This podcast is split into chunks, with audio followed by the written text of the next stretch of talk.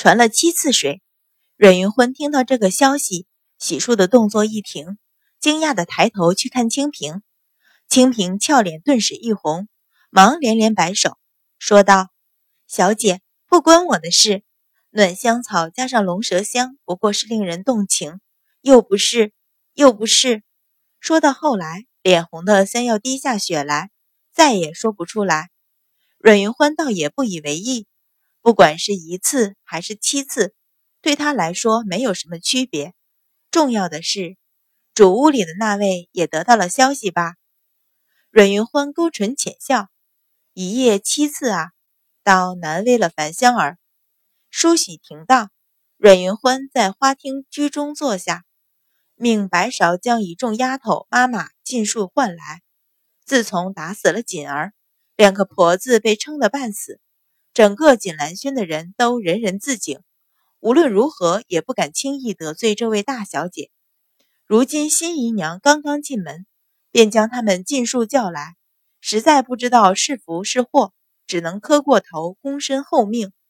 阮云欢瞧着立了一地的奴仆，果然都收了以往的散漫，不由微微一笑，问道：“喜鹊，那天办事的是哪两个丫头？”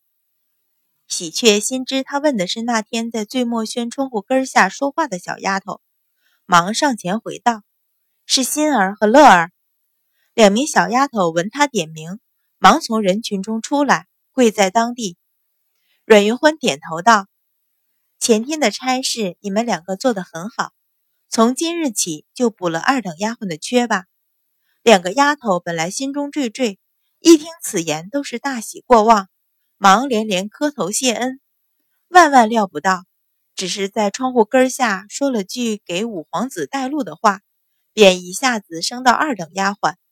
阮云欢命他二人起身，又唤道：“雪雁。”雪雁也忙上前跪倒。阮云欢含笑道：“你聪明伶俐，做事妥当，从今天起就升为一等丫鬟吧。”雪雁大喜，连忙磕头谢恩。心里明白，自然是为了说那句用暖香草熏屋子的话。阮云欢又向喜鹊瞧了一眼，说道：“喜鹊已经是大丫鬟了，无法再生，便赏你件首饰吧。”瞧着白芍将装首饰的盒子送到喜鹊手里，才又道：“日后你们用心办差，自然还有封赏。今日便散了吧。”挥手命他们退下。那四个人虽然知道为什么受伤，别人却莫名其妙。好在此时众人只求不惹怒这位大小姐，落一个和锦儿一样的下场，哪里还敢争封赏？都忙磕头辞了出去。阮云欢向墨兰瞧了一眼，笑道：“前几天墨兰抱怨我出门从不带她，今日便换你跟着吧。”起身回内室更衣。白芍跟了进来，一边服侍他更衣，一边笑道：“那三个丫头得了赏，以后就更会尽心替小姐办事。”阮云欢淡淡一笑，说道：“那倒也未必。这一次他对付的是樊香儿，那些丫头虽然奉命行事，却也并不知道其中的关节，自然听他调配。如果对方是秦氏，却很难说他们会向着谁了。”白芍想了想，点了点头，又问道：“那喜鹊呢？”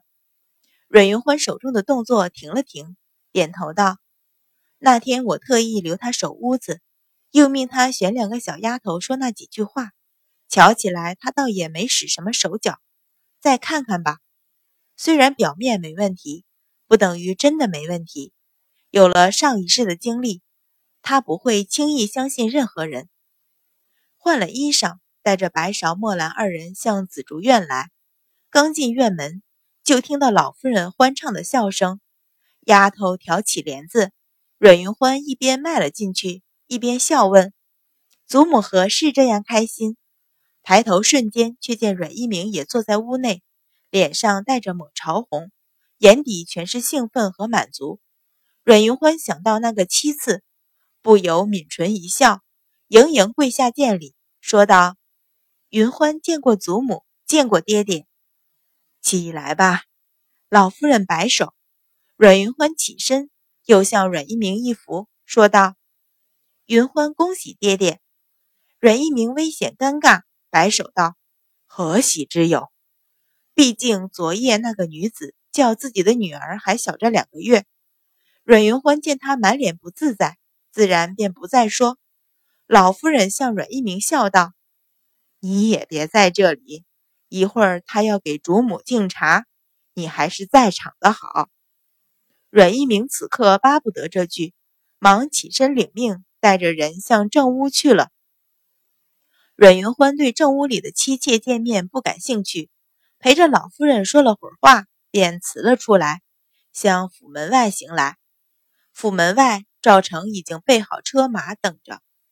出了府门，正要上车，但见府侧人影一闪，陆宁上前躬身行礼，说道：“阮大小姐，四殿下有请。”阮云欢并不意外，淡淡一笑，说道：“便请陆侍卫前面带路吧。”陆宁以为要请动他，还要费一番唇舌，哪知道他问都不问就答应，不由一愣。阮云欢勾唇浅笑。由白芍扶着登上马车。那天淳于信被自己利用一把，然后赶走。依他的性子，自然会来问个清楚。他能忍到樊香儿进门之后，也算极有耐性。更何况他不来寻他，他还有事找他呢。